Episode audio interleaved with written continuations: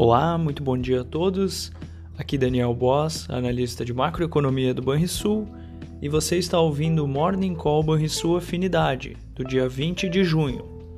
No exterior, sem a referência dos mercados americanos, fechados hoje por conta do feriado local, os investidores internacionais irão dirigir suas atenções para os mercados europeus e asiáticos.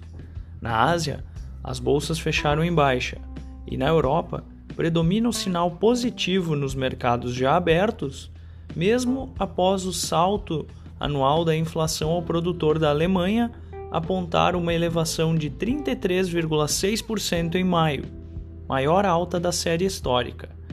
Na China, o Banco Central manteve intacta as taxas de juros de referência. Segundo analistas de mercado, é possível que ocorram cortes nestas taxas em um futuro não distante.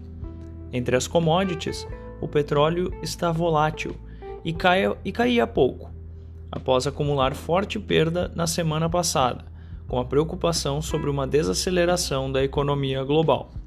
O secretário-geral da OTAN afirmou que ninguém sabe quanto tempo vai durar a guerra na Ucrânia.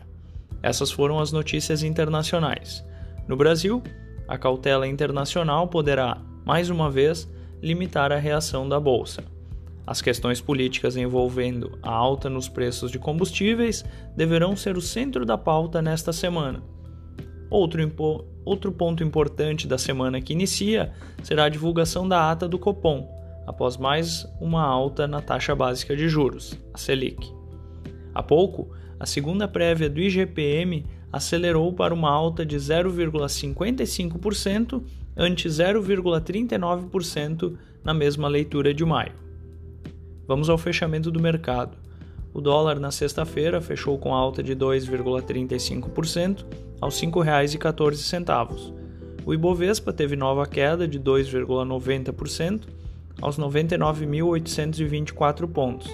E o S&P 500 subiu 0,22% aos 3.674 pontos. O DI futuro para janeiro de 2023 caiu 5 pontos base a 13,55%, e o DI futuro para janeiro de 2027 caiu 22 pontos base a 12,45%. Na agenda do dia, destaque do Brasil para a balança comercial semanal. Você ouviu o Morning Call e sua afinidade com os destaques do dia. Acompanhe de segunda a sexta-feira o nosso overview.